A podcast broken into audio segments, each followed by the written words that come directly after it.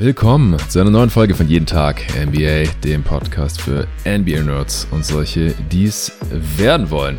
Heute war ein richtig schöner Tag für NBA-Nerds, zumindest die, die live NBA Basketball mögen, denn am MLK Day, da kommt immer ein Live-Spiel nach dem anderen zur besten Sendezeit und teilweise dann auch drei, vier, fünf Spiele gleichzeitig, was sich auch für eine ja, Live-Kommentarkonferenz bestens geeignet hat. Das äh, haben wir heute gemacht.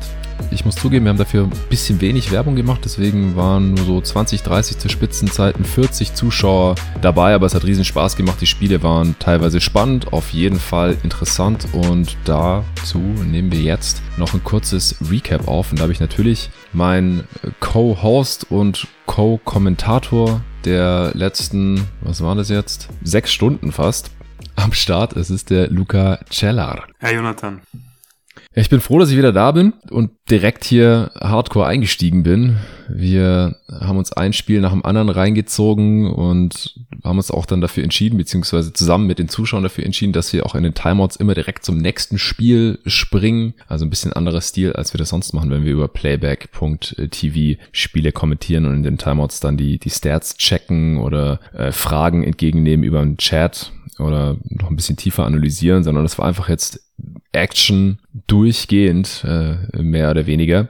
Wir haben angefangen um ja, 18.30 sind wir online gegangen, haben dann gewartet, bis ein paar Leute da sind und dann äh, haben wir eine Preview gemacht für den Abend, für den MLK Day, für die Games und äh, dann vor allem für Boston at Charlotte. Das war das erste Spiel, auch für die ersten anderthalb Stunden das einzige Spiel. Deswegen haben wir davon insgesamt wahrscheinlich am meisten gesehen. Da sprechen wir gleich drüber. Dann äh, haben wir immer wieder bei Indiana at Milwaukee reingeschaut. Dann haben wir Pelicans gegen Cavs vor allem das erste Viertel viel geschaut und dann immer wieder reingeschaltet. Dann haben wir die Schlussphase sowie die Overtime von Toronto at New York angeschaut. Ziemlich wildes Spiel. Äh, die Schlussphase von Warriors Wizards angeschaut und den Beginn von Heat Hawks haben wir gesehen. Das war dann allerdings relativ schnell einigermaßen vorentschieden, wurde dann nochmal ein bisschen spannender. Und gerade eben haben wir uns noch das vierte Viertel von Utah at Minnesota reingezogen. Jetzt läuft hier gerade parallel noch Phoenix at Memphis die Suns führen jetzt gerade auch Ende des ersten Viertels, aber da die ja extrem dünn gerade sind durch die ganzen Verletzungsausfälle, äh, glaube ich nicht, dass es super spannend wird und auch nicht besonders ansehnlich. Und es ist auch schon relativ spät und wir wollten hier jetzt aufnehmen, denn äh, morgen Vormittag habe ich hier schon die, die nächste Aufnahme mit dem Lorenzo Ligresti zusammen, werde ich da über die NBA All-Stars 2023 quatschen und die MLK Day Games werden dann abgerundet durch Rockets at Lakers um 4.30 Uhr aber allerdings erst unserer Zeit. Also davon werde ich garantiert dann nichts mehr sehen. Ich hoffe, dass der Pod äh, euch trotzdem was bringt. Vor allem natürlich den Menschen, die jetzt nicht live dabei waren bei den MLK Day Games. Luca, erstmal, wie fit bist du noch? Wie geht's dir und wie hat dir der MLK Day gefallen? Ich bin noch relativ äh, fit, es hat wirklich sehr viel Spaß gemacht. Wir haben jetzt ja sechs Spiele verfolgt heute im Prinzip und das ist schon ziemlich cool, in so ja sechs Stunden fast die halbe Liga zu sehen. Hat ja. auf jeden Fall Spaß gemacht. Ich schaue normalerweise auch nicht live, aber gerade wenn wir das Spiel so gemeinsam kommentieren, macht das schon richtig Bock, wenn man wirklich genau hinguckt, weil man es eben kommentiert und ja, hat auf jeden Fall wieder eine Menge Spaß gemacht. Ähm, ich mag dieses Format sehr. Ich finde es sehr cool mit dem Chat zu interagieren mhm. und ich hoffe, dass wir das noch äh, weiterhin regelmäßig machen werden und noch mehr Zuschauer am Start sind in Zukunft. Ja, auf jeden Fall. Also auch nochmal hier Shoutout an die, an den harten Kern der 20 Leute, die ja. noch bis, bis zum Schluss hier bis halb eins am Start waren und ja, die dran geblieben sind, obwohl wir da teilweise relativ wild hin und her gesäppt haben. Das ist auch ganz cool, haben wir jetzt, wie gesagt, zum ersten Mal gemacht, da von Spiel zu Spiel zu zappen, immer sofort, wenn es ein Timeout gab oder Viertelpause gab oder sonst irgendwas. Alles, was immer ein bisschen nervig ist, wenn man live schaut und nur ein Spiel kommt und man keine Alternative hat. Das haben wir dadurch quasi übersprungen und sind dann immer da geblieben, was wir gerade interessant oder, oder spannend fanden und haben da, wie du gerade gesagt hast, jetzt echt viele Teams gesehen und das haben das dann immer versucht, halt spontan irgendwie einzuordnen, zu analysieren, Fragen dazu zu beantworten, dann mal kurz in Boxscore reingeschaut, geguckt, was ist da auffällig, was könnten die Gründe sein, warum es jetzt so oder so ausgeht. Wir haben am Anfang auch alle Matchups, die wir wussten, dass wir was davon sehen, getippt. Und das äh, können wir auch gleich noch mit einfließen lassen. Los ging es, wie gesagt, mit Celtics at Hornets. Das war ein Rematch vom Spiel vorgestern Nacht, was die Celtics auch gewonnen hatten. Das haben sie jetzt hier 130 zu 118 gewonnen, war aber über weite Strecken wenigstens so halbwegs interessant. Also die Celtics konnten sich ja über weite Strecken nicht weiter als so 10 Punkte absetzen. Äh, was waren da aus deiner Sicht so die Hauptgründe für Luca? Ja, der Hauptgrund war für mich eigentlich ganz klar, dass die Hornets viel besser getroffen haben, als man das von ihnen diese Saison gewohnt ist. Die treffen, glaube ich, nur 33 Prozent im Schnitt dieses Jahr von der Dreierlinie. Mhm. Und heute haben sie 42 Prozent ihrer Dreier getroffen, hatten ein O-Rating von 126 und es sah lange Zeit gar nicht so wirklich danach aus. Also gerade im ersten Viertel, äh, ja, war es oft ziemlich ugly, weil die Celtics in der Defense leichtes Spiel hatten. Die Hornets haben einfach eigentlich wenig Shooting, haben wenig Creator, abseits von Lamello. Und die, die sie dann noch haben, Rogier zum Beispiel, die haben auch eher ein Down Year dieses Jahr. Und bei Leuten wie Dennis Smith zum Beispiel, da sind die Celtics einfach gnadenlos undergegangen jedes Mal, haben ihn nicht verteidigt, Offball. Und äh, von daher war das ziemlich schwierig für die Hornets, ähm, offene Dreier zu kreieren. Was ganz gut lief, war einfach Pick and Roll mit Lamello. Keine große Überraschung, aber gerade gegen die Drop Defense der Celtics, die sie ja vor allem mit Al Horford spielen, konnte man sich immer wieder mal einen ordentlichen Look rausspielen und dann sind sie halt plötzlich ja heiß gelaufen von der Dreierlinie. Es war sehr unerwartet. Ähm, Jalen McDaniels hat ein Career High aufgelegt. Es waren, oh, yeah. glaube ich, äh, ja, es waren 26 Punkte, 5 von 7 von der Dreierlinie. Auch ähm, Mason Plumley hat richtig losgelegt in der zweiten Halbzeit dann vor allem 19 Punkte, hat ein paar Offensiv-Rebounds geholt, waren insgesamt 6 am Ende und so sind sie dann im Spiel geblieben.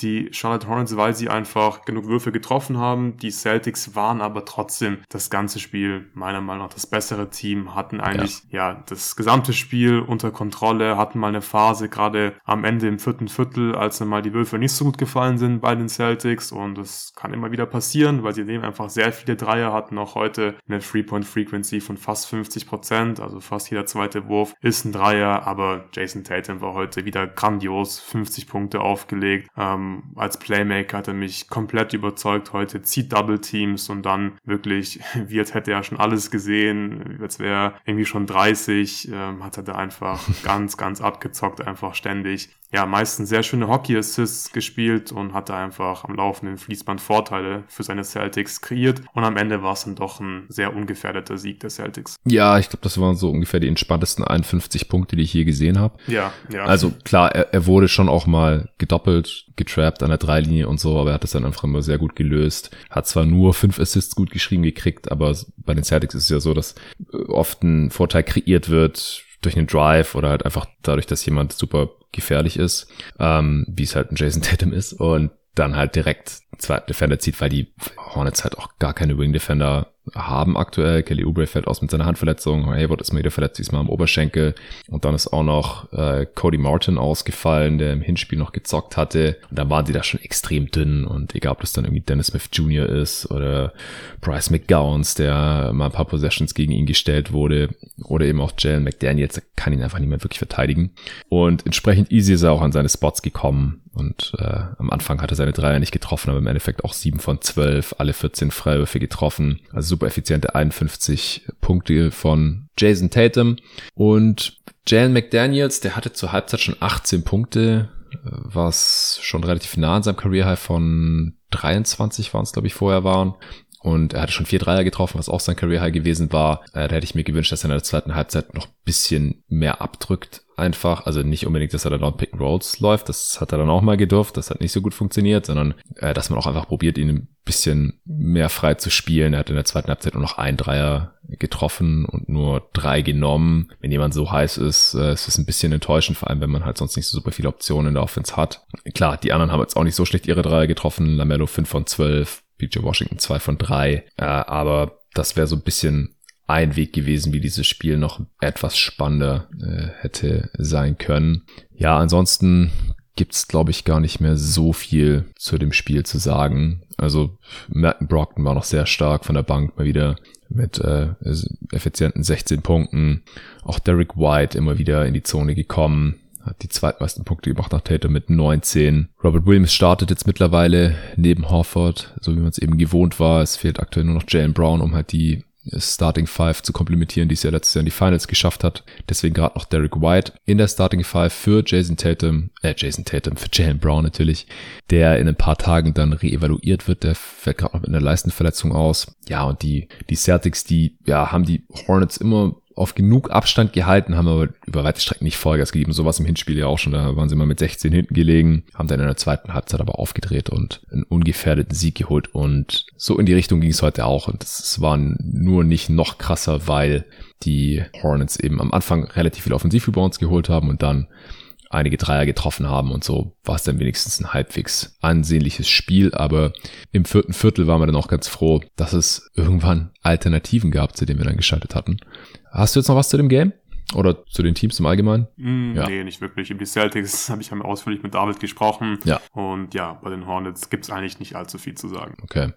Alright, dann haben wir kurz bei Pacers Bucks reingeschaut. Das scheint auch ein relativ wildes Spiel gewesen zu sein. Da gab es das nächste Career High, nämlich von TJ McConnell. Der hatte zur Halbzeit schon 25 Punkte, was schon ein neues Career High war. Der hatte zur Halbzeit vier von vier getroffenen Dreiern, was auch ein neues Career High war. Davor war es drei getroffene Dreier und ich glaube 23 Punkte war sein Career High bei den ja. Punkten. Und ja, in der zweiten Halbzeit hat er noch nicht mehr super viel gemacht. 29 waren es am Ende und hat auch kein Dreier mehr genommen. Aber im zweiten Spiel schon direkt das zweite Career High zu haben, das war schon ganz witzig. Bei den Bucks äh, hat Janis nicht gespielt. Das war eine Game Time Decision. Natürlich fällt Middleton gerade noch aus, auch Sergi Barker. Also die waren alles andere als äh, vollständig. Hat am Ende dann aber doch gereicht. Wir haben im Endeffekt wahrscheinlich zu wenig vom Spiel gesehen, um wirklich was dazu zu sagen. 132 zu 119. Bei den Pacers fehlt ja auch gerade Tyrese Halliburton und äh, bei Turnover auch unglaublich spielen würde, hat er dann im Endeffekt hat auch 30 Punkte gemacht. Du hattest allerdings mit einem Sieg der Pacers trotz alledem gerechnet. Ja, habe ich. Ah, du hast schon gesagt, wir haben sehr wenig von dem Spiel gesehen, wahrscheinlich am wenigsten von allen Spielen heute Abend. Aber vom Spielverlauf her war es dann doch anders als erwartet, wenn man sich, wenn man sich die Stats anschaut. Ich dachte, dass es, dass, dass die Bugs Schwierigkeiten haben werden zu scoren und am Ende haben sie ein O-Rating von 133, haben mhm. ähm, 51 Prozent ihrer Dreier getroffen, hatten eine Three-Point-Frequency von 47 Prozent. Also das äh, war scheinbar ein offensives Feuerwerk und ja, ohne Janis, ohne Middleton habe ich damit nicht gerechnet. Da habe ich mich gefragt, wer wird da irgendwie die Vorteile kreieren. Scheinbar haben sie da Mittel und Wege gefunden. Und ich dachte halt, dass die Bucks eher eine gute Defense vor allem heute haben werden. Lopez hat mhm. gespielt, Holiday hat gespielt, äh, Javon Carter hat natürlich dann mehr gespielt auch. Ja. Und deswegen, ja, weil die Pacers auch ohne Halliburton spielen mussten, dachte ich eher, dass es äh, ja viel Defense sein wird in diesem Spiel. War dann anders. Am Ende haben die Bucks wahrscheinlich einfach wegen extrem heißen Shooting gewonnen. Ja, mit 23 getroffenen Dreiern zu verlieren, ist, glaube ich, echt schwer. Ja. Dazu am Korb 18 von 22, da hat sich wahrscheinlich der größte Vorteil. Gegen Turner. Das ist wahr. Auf der anderen Seite haben neben Turner vier kleine Spieler gestartet mit Nemhard, ja. Heald, Neesmith und Matherin, keiner der zwei Meter oder größer ist. Oder zumindest nicht deutlich größer äh, als zwei Meter. Ähm, und dann, ja, haben die Bucks auf jeden Fall mehr Size mit Lopez und Portis, der auch wieder dabei war. Äh, allein schon auf den großen Positionen. Und dann, wenn dann nach 23 Dreier fallen, dann äh, kann man auch ohne Janis und ohne Middleton mal über 130 Punkte gegen die Indiana Pacers machen. Ja, ich glaube, mehr müssen wir zu dem Spiel auch nicht sagen, weil nee. was wir nicht gesehen haben, können wir nicht analysieren. Wir haben lieber bei Pelicans gegen Cavs direkt eingeschaltet. Das war unsere Alternative zu dem Zeitpunkt. Obwohl Zion nicht spielt, hattest du richtig Bock auf dieses Game. Mhm. Ja, ich wurde ein bisschen enttäuscht. Ich habe mir ein bisschen mehr von Donovan Mitchell und Darius Garland erhofft. Da sind die Würfe aber nicht so gut gefallen. Vor allem am Anfang vom Spiel, am Ende haben die Cavs ja nur 25% ihrer Dreier getroffen. Also die Pelicans, mhm. die haben hier weiter einfach Shooting-Glück. Die sind da in der ja, Top 5, was die Three-Point-Percentage der Gegner angeht. Und das kann man einfach nicht so richtig beeinflussen. Auch heute hatten die Cavs oft gute Looks, haben die einfach nur nicht getroffen. Die Pelicans hingegen haben 44% ihrer Dreier getroffen. Aber am Ende war dann einfach der, der X-Faktor so ein bisschen das Offensiv-Rebounding unter anderem der Cavs. Und das habe ich ja vorm Spiel auch gesagt, dass ich glaube, dass die Cavs hier bessere Karten haben, weil die Pelicans natürlich eigentlich auch ein Team sind, die viel übers Offensiv-Rebounding kommen, die viel übers, über Scoring in der Zone kommen, aber die Vorteile habe ich halt überhaupt nicht gesehen gegen ein sehr großes, kräftiges Cavs-Team, die im ja. Frontcourt Jared Allen haben, die äh, Evan Mobley haben, die Kevin Love von der Bank haben. Und so war es dann auch am Ende, weil ein schönes hat zwar ein ganz gutes Spiel gemacht, war produktiv, aber die Pelicans hatten eine Offensiv-Rebound-Rate von nur 18,5%. Das ist im 15. Prozentteil. Also die Cavs haben sich hier einfach out-hustled, out-rebounded und das war dann, ja, der X-Faktor einfach am Ende. Jared Allen war für mich auch der beste Spieler in diesem Spiel, weil er einfach offensiv einige Rebounds geholt hat und defensiv vor allem, wie immer eigentlich, ein sehr gutes Spiel gemacht hat. Die mhm. Pick-and-Roll-Defense war sehr, sehr überzeugend, hatte ein gutes Positioning mit seiner Länge, hatte eigentlich in allen Actions, seine Finger im Spiel und am Ende lief es dann auch offensiv insgesamt besser für das Cast-Team, die immer wieder Probleme haben in der Offense, gerade wenn da jemand wie Okoro spielt, der nicht verteidigt wird, aber ja, Darius Garland hatte gegen, gegen, gegen den Ende vom Spiel eine gute Phase, hat ein paar Mal gescored, hat ein paar Mal Jared Allen auch gefunden und im Endeffekt, finde ich, haben die Cavs heute hier auch verdient gewonnen, die waren für mich das bessere Team. Ja, würde ich auch sagen, also die Pelicans sind zwar über weite Strecken des Spiels geführt, aber am Ende haben es die Cavs dann noch drehen können. Du hast eigentlich schon einige der Gründe genannt. Also deine Quoten weichen ein bisschen vom offiziellen Boxscore ab, weil du auf Clean the Glass schaust, nehme ich mal an. Ja. Und es am Ende dann doch noch ein bisschen Garbage Time gab, beziehungsweise die Heaves halt auch rausgezählt werden. Ähm, 113 zu 103 am Ende für die Cavs. Da haben wir zwei Minuten Verschluss oder so dann weggeschaltet, weil es äh, im Madison Square Garden um einiges äh, spannender war. Das ging dann da in Overtime, da kommen wir gleich zu. Mitchell hat sich in dem Spiel verletzt, er hat nur knapp 22 Minuten gespielt und kam mhm. dann nicht mehr zurück, auch weil es nicht mehr nötig war. Vielleicht hätte er noch spielen können, aber auch er hat sich irgendwie in der Leiste verletzt und das, äh, ja, da hält man einen Spieler lieber raus, äh, bevor das noch irgendwie schlimmer wird. Zerrung oder dergleichen ist ja in, in der Regel dann im äh, Oberschenkelleistenbereich. Darius Garland hatte am Ende 30 Punkte, 11 Assists, äh, 5 seiner 10 Dreier getroffen, alle 7 Freiwürfe. Ich fand ihn beim Finishing teilweise nicht so gut, obwohl die Pelicans jetzt eigentlich keine so tolle Rim Protection haben, äh, mit Valanciunas in der Mitte. Ähm, Jackson Hayes hat auch ein bisschen gespielt, Larry Nance Jr. auch 15 Minuten, aber hat in den 15 Minuten drei Fouls gesammelt. Und ich würde dir auch zustimmen, dass äh, Jared Allen der, der beste Cav war. Fünf Assists hat er auch noch gemacht. Evan Mobley auch acht von zehn aus dem Feld. Äh, gewohnt starke Defense. Okoro äh, wurde bei keinem seiner vier Dreier verteidigt, äh, hat aber zwei davon getroffen. Das ist immer so ein bisschen russisch Roulette. Mich jetzt gefreut, Ricky Rubio mal wieder auf dem Feld zu sehen, nachdem er jetzt ein Jahr draußen gewesen war nach seinem Kreuzbandriss. War in dem Spiel jetzt aber nicht so besonders gut. Hatte auch ein paar dämliche Fouls. Insgesamt vier am Ende. Kevin Love nur eins von sieben aus dem Feld. Also ich denke, wenn die Cavs norm normaler gespielt hätten oder näher an ihrer Normalform gewesen wären, Mitchell nicht nur 22 Minuten und so weiter, dann wäre das noch viel deutlicher ausgegangen, dieses Spiel. Äh, und ja, den Pelicans fehlt einfach schon was ohne äh, Zion, Zions offensives Element im Game. Ja, ja, absolut, weil äh, ich finde, CJ passt da wirklich sehr gut rein. Ähm, überrascht mich auch so ein bisschen positiv. Ich bin mir nicht so ganz sicher, wie gut der Fit insgesamt sein wird, aber er scored gut, er ist so als Playmaker ähm, besser als gedacht, aber wie du gesagt hast, wenn Saya nicht da ist, dann muss er halt als erste Option ran und das macht er nicht schlecht, aber es fehlt einfach dieses Element, was die Pelicans ja so gut macht, dass die einfach nicht zu stoppen sind in der Zone, dass sie ständig offensiv Rebounds holen und nur Valanciunas ist natürlich nicht ansatzweise ansatzweise so gefährlich wie dieses Duo. Und klar fehlt da Zion einfach komplett offensiv. Ja, und gegen Allen und Mobley in der Paint kann Zion, Zion sage ich schon, kann ja. Valanciunas halt auch nicht so mashen. Nur zwei Offensiv-Rebounds. Nee. Das ist angesprochen. Die Pelicans insgesamt am offensiven Brett dieses Mal nicht erfolgreich. Nur drei Offensiv-Rebounds insgesamt als Team. Und dann, ja, wird's halt schon relativ eng offensiv. Und ja, Zion wird in genau einer Woche re-evaluiert. Er ist gerade auch mit einer Oberschenkelzerrung draußen. Und Ingram hat halt auch wieder nicht gespielt. Der hat eine Zehenverletzung schon seit Ewigkeiten. Und Herb Jones hat auch noch gefehlt. Und dann, ja, auswärts in Cleveland hat uns das Ergebnis jetzt beide nicht überrascht. Wir hatten beide auf die Cavs getippt.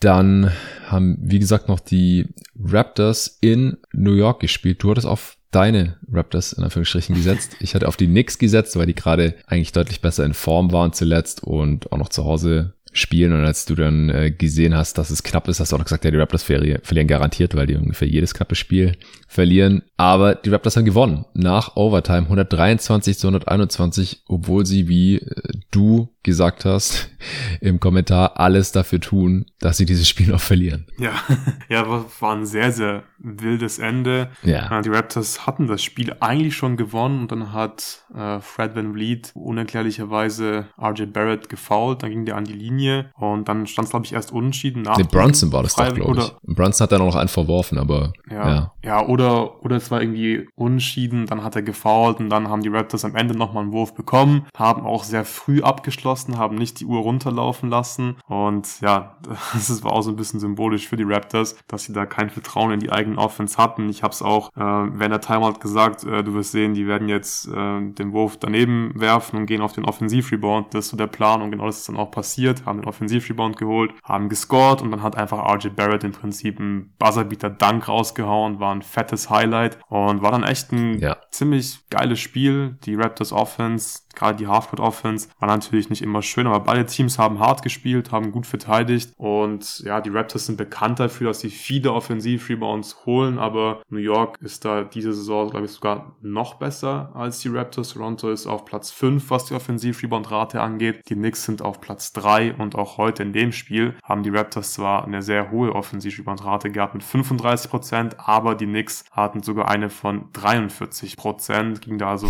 fast schon Richtung 50%. Und das war ja vor allem am Ende vom Spiel wirklich entscheidend. Da haben beide Teams sich ja ständig Second Chance Points oder einfach nochmal einen Wurf erarbeitet. Und deswegen ging es da hin und her, war bis zum Ende sehr, sehr knapp, ging ja auch in die Overtime. Und ja, am Ende haben die Raptors äh, den Sieg hier raus gegrindet. Freut mich für sie, weil sie haben es am Ende von der Regulation schon so ein bisschen aus der Hand gegeben, aber am Ende haben sie es geschafft und war dann irgendwie auch ein bisschen verdient, finde ich, weil, wie gesagt, eigentlich hatten sie das Spiel unter Kontrolle und haben es dann so ein bisschen hergegeben mit diesem dummen Fall von Fred Van Vliet. Ja, genau, ich habe gerade nochmal nachgeschaut, also äh, es war ausgeglichen, 107 mhm zu 107 und mit 18,8 Sekunden auf der Uhr hat Van Vliet Bronson kurz über der Mittellinie gefault aus ja. unerklärlichen Gründen.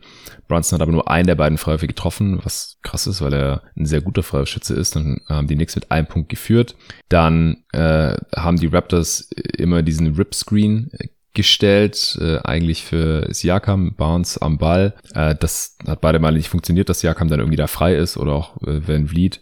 Ähm, der hat dann einen Dreier genommen, Barnes Offensivrebound, wurde gefoult von Randall, er startet an der Freiwurflinie und natürlich wurde laut geboot im, im Madison Square Garden und er hat dann die, die Menge noch so angefacht äh, und hat dann beide Freiwürfe reingehauen, ziemlich äh, ballsy Move eigentlich. Und dann haben die Raptors 109 zu 108 geführt mit 12 Sekunden auf der Uhr. Dann äh, hat Brunson einen Pull-Up-Jump-Shot über OG Ananobi gebrickt mit knapp 8 Sekunden auf der Uhr und Randall hat ein ziemlich bescheuertes Loose Ball Foul begangen, äh, hat Barnes einfach so in den Rücken geschoben im Prinzip, ohne dass Barnes oder er eine Chance gehabt hätte, dann in Offensivrebound zu kommen. Und Barnes ist wieder in Linie gegangen und hat den ersten äh, noch getroffen, nachdem er schon so auf dem Ring gebounced ist und den zweiten dann äh, aber daneben gehauen, nachdem er eben, wie gesagt, die, die Menge so äh, angestachelt hatte. Das sah dann nicht so gut aus, was dann noch schlechter aussah, dass Barrett sich den Ball geschnappt hat mit fünf Sekunden auf der Uhr, Full Court, Coast to Coast gegangen ist und ihn Scotty Barnes in die Fresse gestopft hat zum 110 zu 110 mit 0,6 Sekunden auf der Uhr. Und dann ist das Game in, äh, in Overtime gegangen. Und ja, also es war, es, es ging ja noch einige Male irgendwie hin und her mit, mit Fouls äh, und ja, ziemlich, ja, es war ein ziemlich, äh, ja, dreckiges Spiel am Ende im Prinzip ja. und äh, wahrscheinlich knapper, als es hätte sein müssen für die Raptors, die dann äh, sich auch nochmal kurz absetzen konnten, am Ende dann auch nur mit zwei Sekunden, mit zwei Punkten gewonnen haben.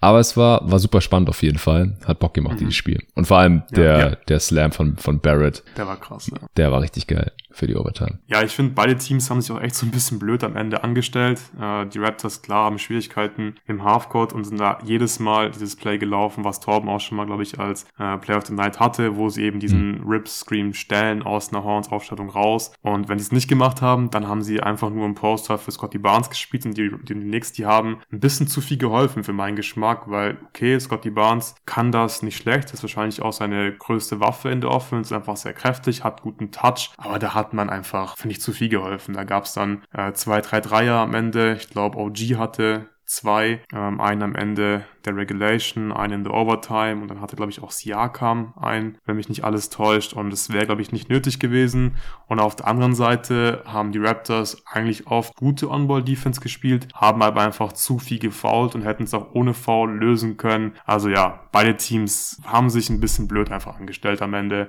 aber für uns war es natürlich trotzdem ein sehr spannendes und unterhaltsames Spiel. Ja, nee, pa Pascal Siakam war 0 von 7 in dem Game von Downtown und Onanobi hat beide Dreier mhm. in der Overtime reingeknallt, war davor 0 von 5. Also die Raptors auch mit einer miesen Dreierquote in dem Spiel unter 30 Prozent, aber die Dreier von OG waren da schon extrem wichtig. Van Vliet am Ende Topscorer mit 33, 5 und 8, Barnes auch mit 26, 7 und 4. Siakam hat auch noch ausgefault, war äh, insgesamt auch ziemlich ineffizient.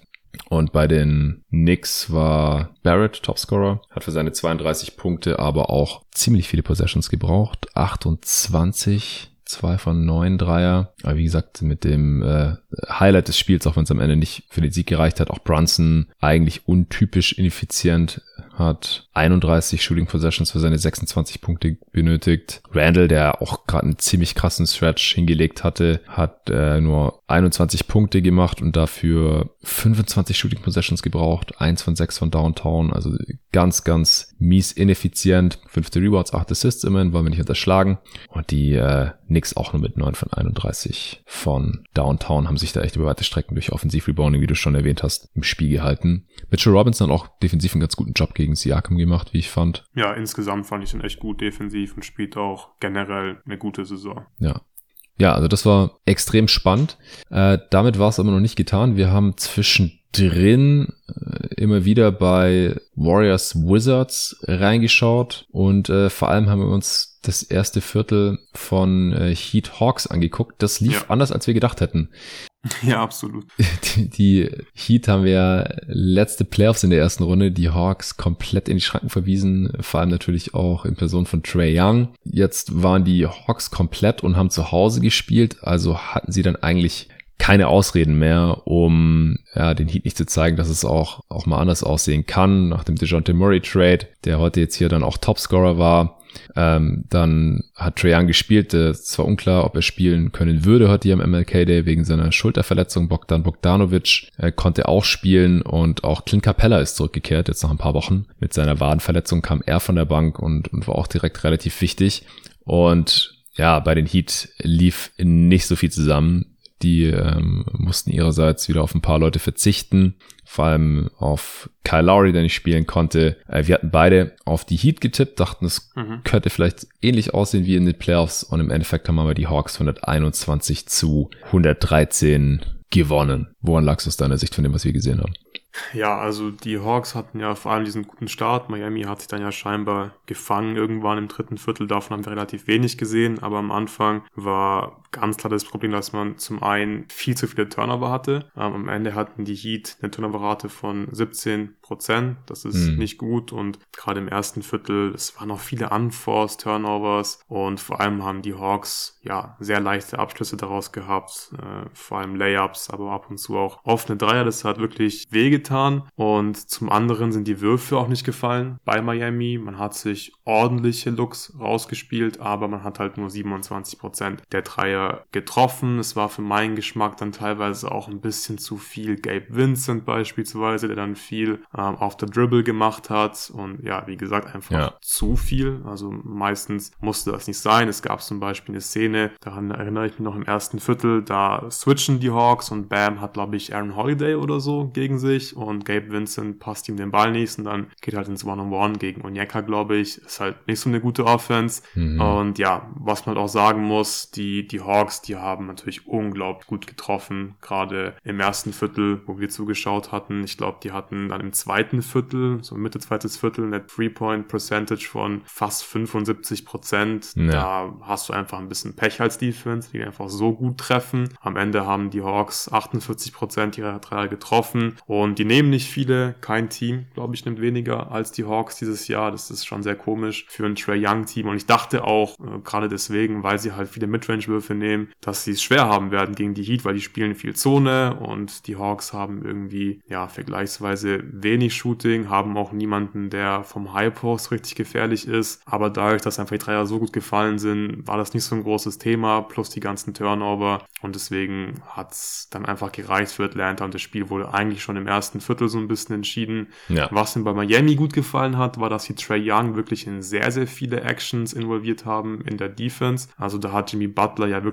fast jeden Angriff gescreent und irgendwie war Trey involviert und sie konnten ihn zwar nicht oft direkt attackieren, aber die Hawks mussten echt scramblen, mussten da ein Scram-Switch nach dem anderen ähm, machen und dadurch hat sich Miami schon Vorteile erspielt. Butler hat auch elf Freiwürfe geworfen, konnte andere Mismatches attackieren, wie zum Beispiel Capella, der natürlich Schwierigkeiten hat, ähm, vor ihm zu bleiben, aber die ja. Würfe sind am Ende halt nicht gut genug gefallen. Außerdem war das Spacing teilweise auch nicht so geil, gerade wenn Orlando Robinson auf dem Feld war. Also insgesamt, ja, schlechter Start von Miami, am Ende auch ein bisschen unglücklich, was das Shooting angeht und dann gewinnt Atlanta halt so ein Spiel. Ja, genau, am Ende, wie gesagt, waren es nur acht Punkte Differenz, als wir weggeschaltet haben, waren es 20 oder so. Jimmy war stark, am Ende auch 34 ja. Punkte, super effizient, 11 von 16 aus dem Feld, alle 11 Freiwürfe getroffen, äh, egal ob jetzt äh, am Ball oder als, als Screener, als Pick-and-Roll-Finisher und so weiter.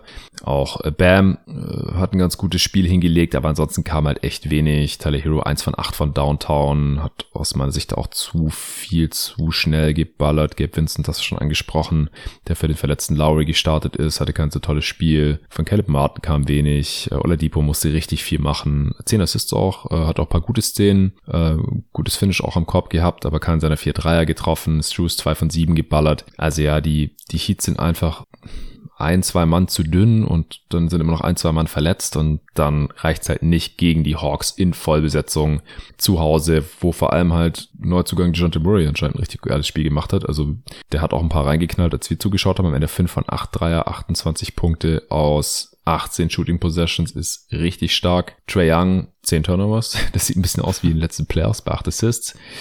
Äh, 24 Punkte bei soliden Quoten. Also ich glaube, die Heats sind immer noch kein geiles Matchup für ihn. Aber auch allein dadurch, dass PJ Tucker fehlt, der ja auch der primäre Point of Attack Defender gegen Trae Young in den Playoffs gewesen war, ist wahrscheinlich schon ein bisschen einfacher. Und wenn sie dann halt am offensiven Ende äh, über weite Strecken alles treffen. Und wenn die Hawks komplett sind, dann haben sie, glaube ich, auch genug Shooting, aber es fehlt halt meistens irgendjemand. Also jetzt mit AJ Griffin in Rotation, der wieder über 20 Minuten gesehen hat, der auch äh, ja gute Abschlüsse hatte, als wir hingeschaut haben.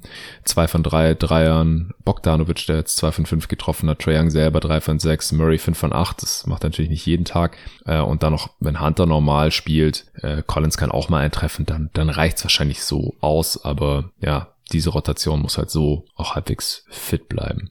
Gut, dann bei Warriors Wizards haben wir eigentlich in erster Linie nur im vierten Viertel zugeschaut. Ja. Und ja, die Warriors haben ihren fünften Auswärtssieg geholt und haben damit nicht mehr die wenigsten Auswärtssiege der Liga. Das haben jetzt die Houston Rockets, die auch nur vier haben, es sei denn, sie gewinnen gegen die Lakers jetzt gleich. Ähm, Curry äh, ist jetzt schon ein paar Spiele zurück gewesen, hat noch nicht wieder so ganz seinen Rhythmus gefunden gehabt, aber heute dann schon. Also wir haben da im vierten Viertel auch reingeschaltet, das war ein knappes Spiel und in der ersten Szene hat Curry direkt einen ziemlich kranken Dreier getroffen, um die Shotclock äh, zu schlagen. Am Ende 41 Punkte äh, bei 6 von 15 Dreiern, 11 von 12 Freiwürfen, also ziemlich effizient. Äh, Poole hat 32 Punkte beigesteuert, Clay hat nicht gespielt, aber Wiggins, äh, Green und Looney, also die Warriors waren einigermaßen äh, komplett bei den Wizards, hat Bradley Beal gefehlt, da ist Porzingis der Topscorer gewesen mit äh, 32 Punkten. Kai Kuzma war leider relativ ineffizient und ja, ich weiß nicht, ist dir noch irgendwas aufgefallen in dem halben Viertel, was wir von dem Spiel eigentlich nur gesehen haben? Ähm, ja, also ich finde, die Defense der Wizards war einfach am Ende des Spiels nicht gut genug. Da hat man versucht, Curry ja so ein bisschen zu doppeln, aber halt auch nicht richtig. Das war nicht konsequent mhm. genug und das kannst du halt nicht machen gegen die Warriors. Entweder du doppelst den richtig hart und scrambles dann in der Backline-Defense oder du lässt es einfach sein und spielst Drop und betest, dass einfach nicht die Dreier reinknallt und ja, weil sie es halt nicht konsequent gemacht haben mit dem Doppeln, hat am Ende des Spiels vor allem Draymond dann ein paar gute Aktionen aus dem Short Roll gehabt, weil Porzingis einfach dann im Niemandsland war. Und ja. die Backline Defense der Wizards ist generell nicht so geil, man hat wenig Size, wenig Athletik. Und dann hatten die Warriors oft leichtes Spiel, Draymond konnte ein paar Mal selbst finishen, konnte ein paar ja. Mal einen Shooter bedienen aus dem Short Roll, auch Jordan Poole ähm, hat Star Treatment bekommen und wurde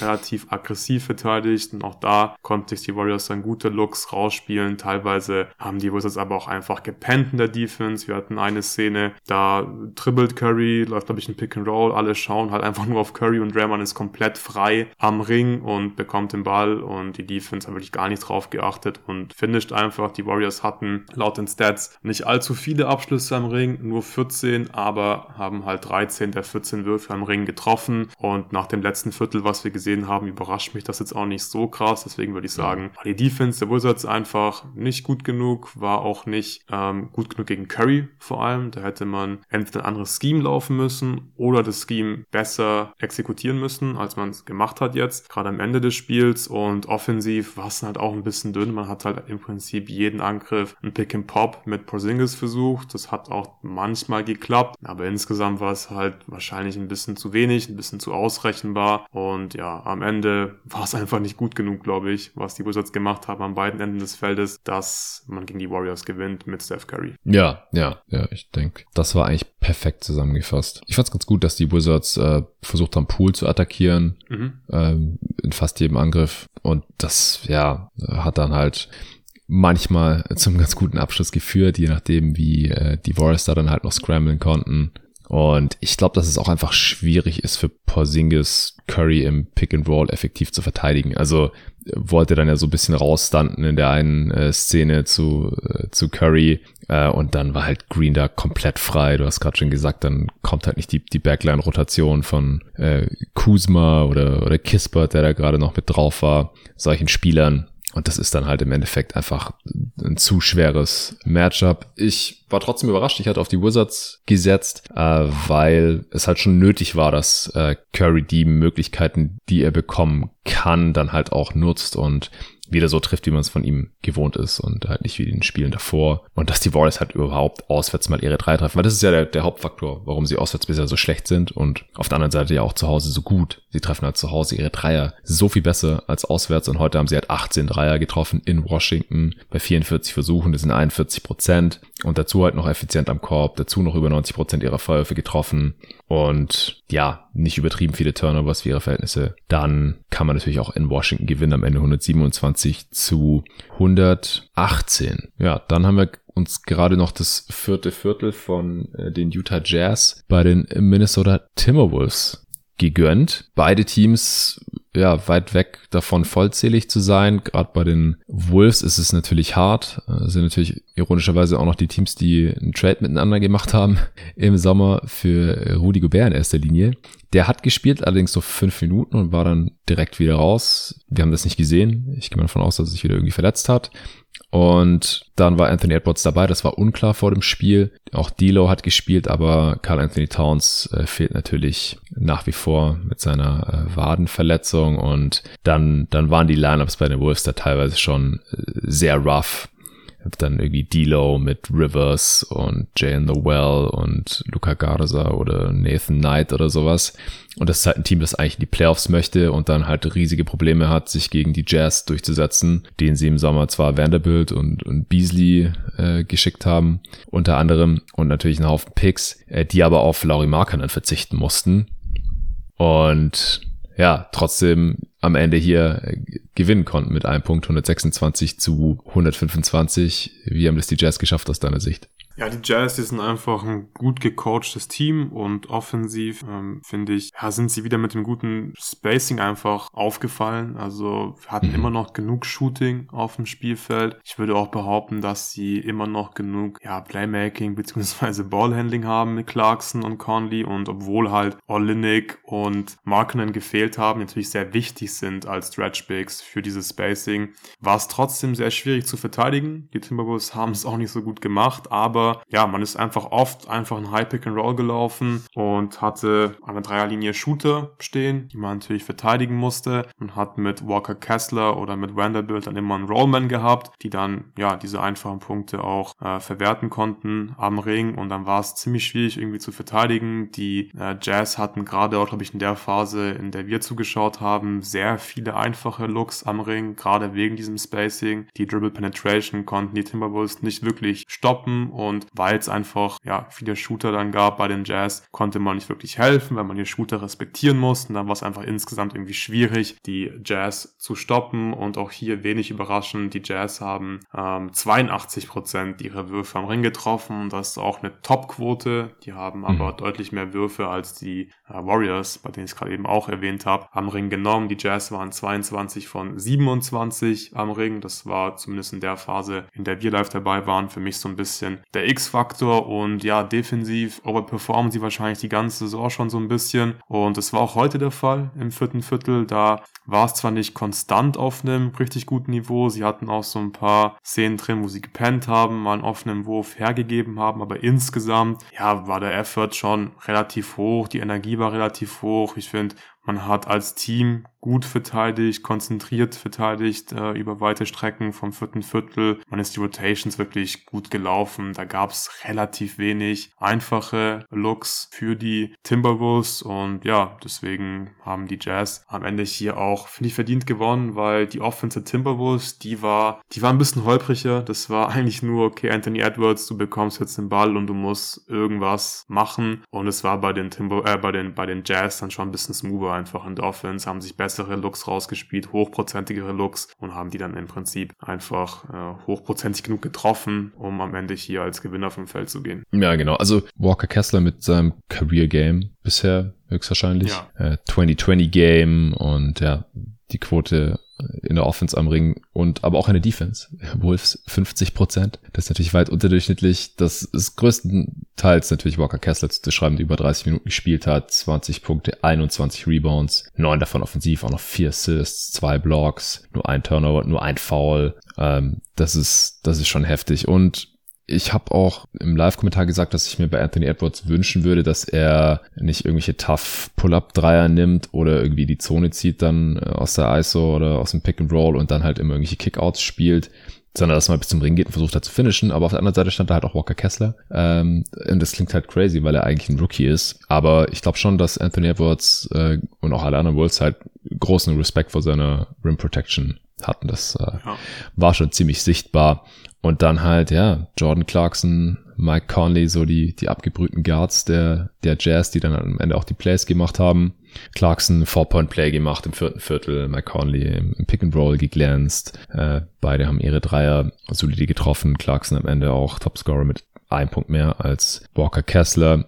Sie haben die, den Bulls noch so ein bisschen die Tür offen gelassen am Ende, auch weil Clarkson nur äh, einen seiner Freiwürfe getroffen hat und sie hatten den Sieg noch auf der Hand. Sie hatten zwar mhm. nur einen Zweier gebraucht, um zu gewinnen äh, und Anthony Edwards hat dann einen Kickout-Pass in die Corner zu Jaden McDaniels gespielt, dem kleinen Bruder von Jalen McDaniels von den Hornets, der heute sein Career High bei den Dreiern aufgestellt hat, wie David dann im Chat ja auch korrekterweise angemerkt hat, wie passend das äh, unsere, unsere Watch Party mit einem Dreierversuch von einem McDaniels endet. Äh, stimmt, der, der war allerdings natürlich nicht drin, sonst hätten die Wolves gewonnen.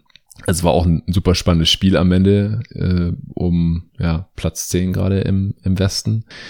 Und natürlich doppelt bitter für die Wolves, dass, dass sie, also für, für einen Play-in-Platz, also sagen wir mal so, auf Platz 10 stehen aktuell gerade die Blazers, wie ich sehe, Jazz jetzt auf 8 und die Wolves auf 9.